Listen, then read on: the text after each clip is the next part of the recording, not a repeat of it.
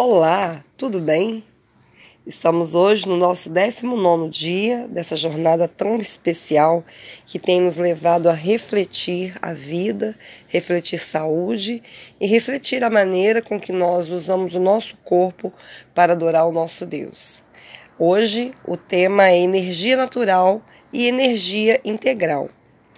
E como sempre nós começamos, né, lá em Gênesis 2, versículo 15, tem o seguinte verso: Tomou, pois, o Senhor Deus ao homem e o colocou no jardim do Éden para cultivar e o guardar.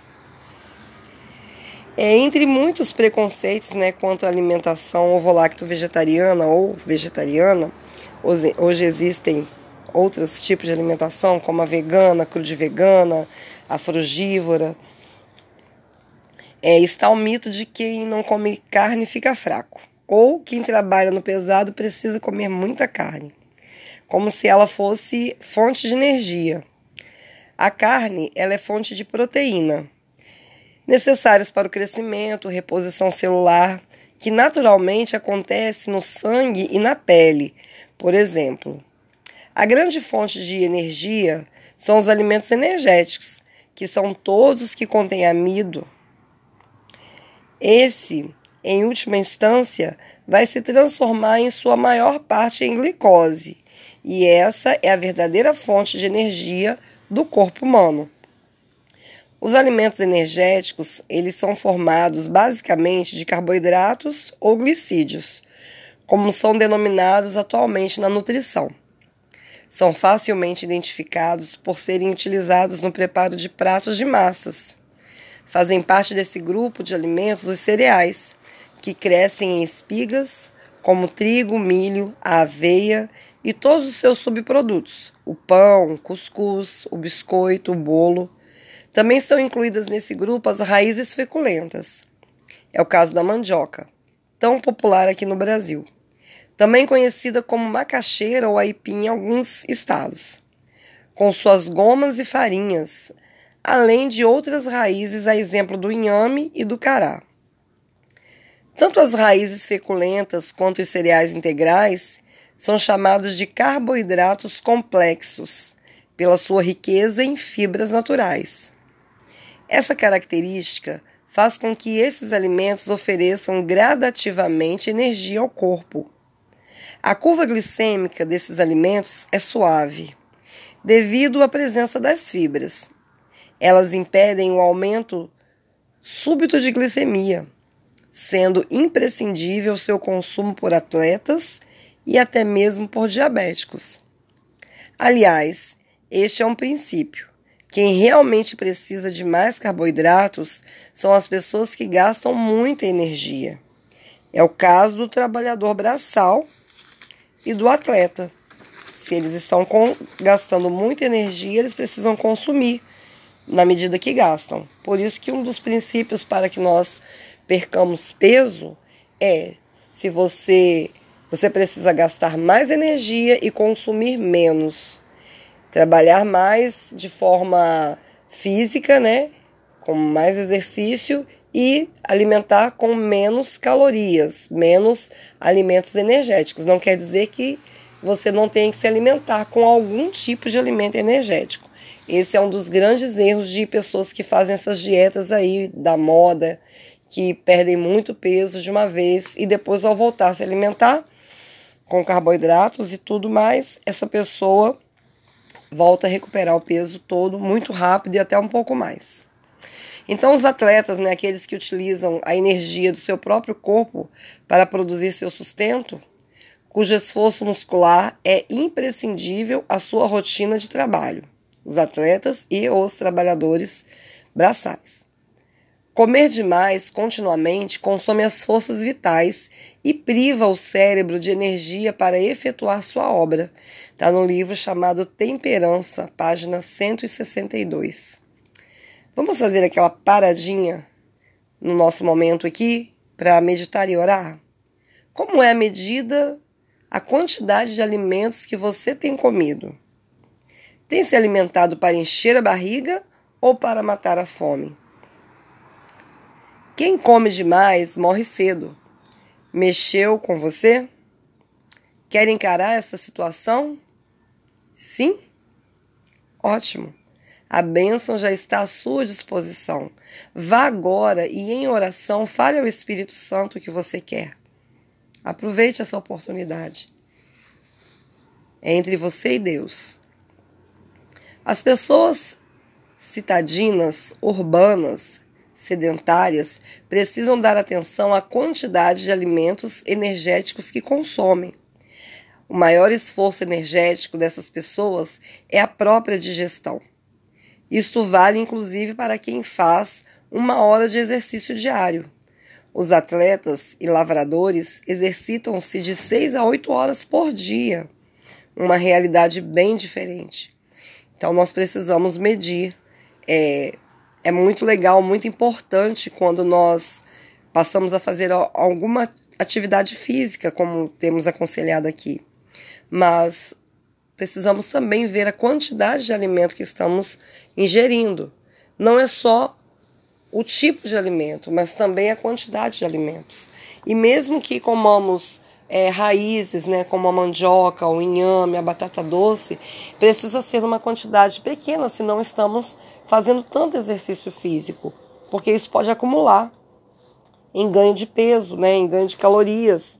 E isso não é uma boa coisa, não é o que nós queremos nesse período. É, essa jornada, a proposta é nós nos ligarmos mais a Deus com tudo aquilo que nós temos, o nosso emocional, nosso psicológico, o nosso corpo físico, né? Então, é, como estou adorando a Deus com o meu corpo? Então, é importante que a gente tenha isso em mente. Eu preciso é, comer a quantidade adequada para o meu gasto de energia. Nós não estamos falando aqui de, de ganho ou perda de peso, mas é importante observarmos isso. Quem come carboidrato em excesso corre o risco de ter várias doenças, como a obesidade, o diabetes, a hipertrigliceridemia, e nesses casos vale a sabedoria de uma palavrinha, ou o segredo para evitar os excessos é usar a palavra ao escolher o carboidrato da refeição: pão ou cuscuz, ou aipim, ou arroz, ou batata ou macarrão. Viu como é fácil? Dessa forma, você terá dupla vantagem, sem excessos e com variedade para os dias que se seguirem. Então, sempre escolha um tipo de carboidrato se você for comer arroz, não coma mandioca junto, muito menos frita. Se você for comer macarrão, não coma batata. Então, escolha, né? Use essa regra aí para o seu dia. Há muitas coisas que são danosas na alimentação: gordura, açúcar, carne. Mas não há nada pior do que o excesso de comida. A sabedoria do ditado popular: devemos comer o suficiente para viver e não viver para comer. Até fisiologicamente é necessário se levantar da mesa com um pouco de espaço para que, para que o alimento ele possa movimentar no estômago. Olha que sabedoria interessante, né? Se a gente come em excesso para o estômago ficar tão abarrotado, até para esse alimento começar a fazer o processo de digestão é mais dificultoso para o seu aparelho digestivo. Então precisamos observar isso com atenção. O excesso de amido, através de massas e carboidratos, quando não é queimado através de exercícios físicos, vai se transformar em reserva, na forma de gordura, localizada na região abdominal ou no quadril, que são os piores lugares depois da gente perder. Além do efeito estético desagradável, ninguém gosta de se olhar no corpo e, e ver que aquele corpo não, não tem mais a vitalidade, né? não tem mais a energia que tinha antes e até mesmo a própria forma. Existem complicações mais sérias, como a dificuldade de retorno venoso, pela compressão provocada pelo excesso de gordura na região abdominal, podendo provocar desde inchaço nas pernas até problemas cardiovasculares mais sérios. Olha que importante essa dica, essa informação. Né? Então, às vezes, você não tem tanta preocupação com a sua estética. Ah, não estou bem assim, me sinto me aceito. Ok, parabéns. É ótimo, nós precisamos mesmo nos aceitar. Mas aí você tem que se preocupar com a, a sua saúde. Se o seu excesso de gordura, né, abdominal ou no quadril, até mesmo nas coxas, ele começa a atrapalhar o seu sangue a circular de uma forma natural, então pode haver uma complicação muito séria, como nós falamos aqui, né? Riscos cardiovasculares. Precisamos dar atenção a esses pequenos detalhes. São eles que muitas vezes salvam as nossas vidas. A energia ela é necessária a todos os processos bioquímicos que acontecem no corpo humano, desde a respiração e a digestão até a comunicação cerebral, quando pensamos e estudamos. Contudo, ao comermos em excesso, essas atividades tão delicadas são comprometidas em seu desempenho, reduzindo a concentração, o poder do raciocínio e até mesmo prejudicando na tomada de decisões importantes. O cérebro está ali letárgico, ele está com a atividade dele diminuída, a sua capacidade ela não está toda é, aberta para que ele possa tomar, às vezes, uma decisão importante. E muitas vezes isso acontece pelo excesso de energia acumulada no nosso corpo em forma de gorduras. Então precisamos observar. Precisamos nos observar. Além da quantidade, outro aspecto importante está na qualidade dos alimentos energéticos. Eles devem ser integrais, regionais e de época própria, ricos em fibras, preparados de forma saudável, cozidos ou assados, e preferencialmente orgânicos. O alimento em sua forma integral apresenta maior valor nutricional. Não é, claro, que você pode estar se perguntando nesse momento, mas os orgânicos são tão caros. Se você colocar aí um custo-benefício para a sua saúde, para a sua vida, você vai ver que você é capaz de se alimentar de uma forma natural e orgânica. E sempre escolha, escolha o produto de primeira linha, se você puder. Não se deprima por causa disso, mas se você puder, sempre escolha, escolha o produto de primeira linha. É, eu ouvi de um doutor uma vez algo que me marcou muito na minha experiência de, de vida e principalmente de diabético. É, falando a respeito do açúcar, e ele falava que o açúcar refinado é o pior tipo de açúcar, é o pior veneno, é pior do que a cocaína, porque além de fazer mal ao seu organismo, vicia. Ele dizia, né, o açúcar, sobre o açúcar cristal também não ser bom. E aí falou sobre os vários tipos de açúcar.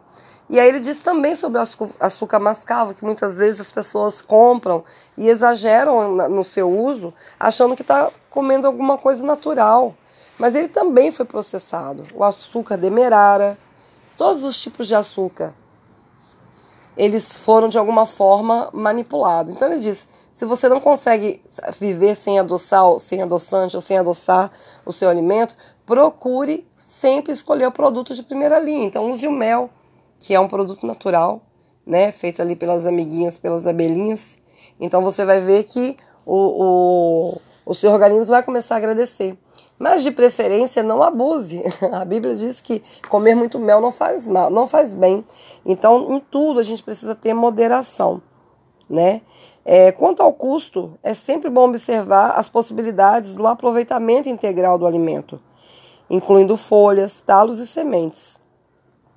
É o caso, por exemplo, da abóbora, hortaliça de baixo custo. Aqui no meu quintal tenho muitas. Eu colho elas com cabinho e coloco né, no local próprio e ali elas duram muito, muito tempo, muito tempo. E elas podem ter polpa, né, que é rica em vitamina A, que já comentamos aqui, que é excelente para o cabelo, pele, unhas. E pode ser utilizada. Quanto às sementes, elas são excelentes fontes de ferro e proteína. Olha aí, as, as fontes de proteína que às vezes nós achamos que só tem na carne.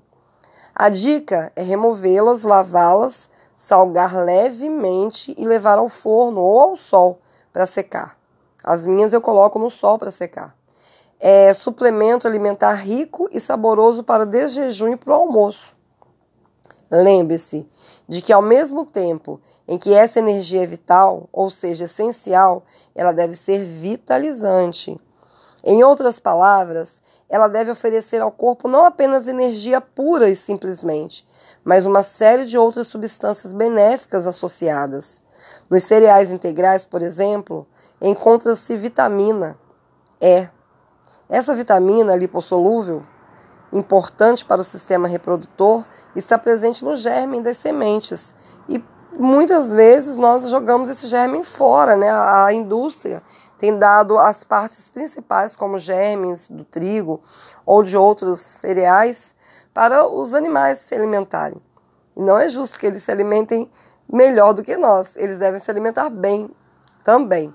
Mas é, nós muitas vezes ficamos com a parte pior, que é, são os refinados, o arroz processado, não tem energia nenhuma, né? não tem energia boa.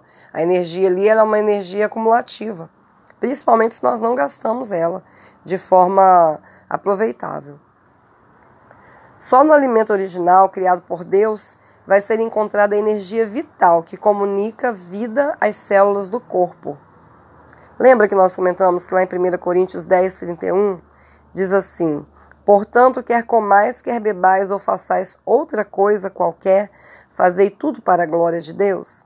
Então, procure observar o que você como você se alimenta e o que você se alimenta, a quantidade e a qualidade daquilo que você está ingerindo.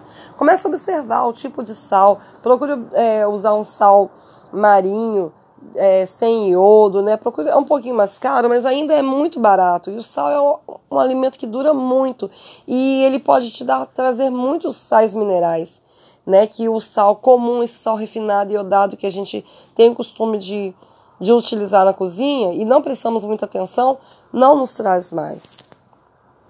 Hoje é o 19 dia dessa jornada e, graças à ajuda do Espírito Santo, nós caminhamos todos os dias. Né? Eu quero dar parabéns para todos aqueles que têm conseguido se manter aí nesse propósito. É, e quero dizer que o cristão que quer vencer, ele faz isso mesmo. Gente de sucesso faz o que deve ser feito até se acostumar. Então, nesse dia, eu quero convidar vocês para colocar o tênis no pé e vamos lá, a nossa caminhada diária.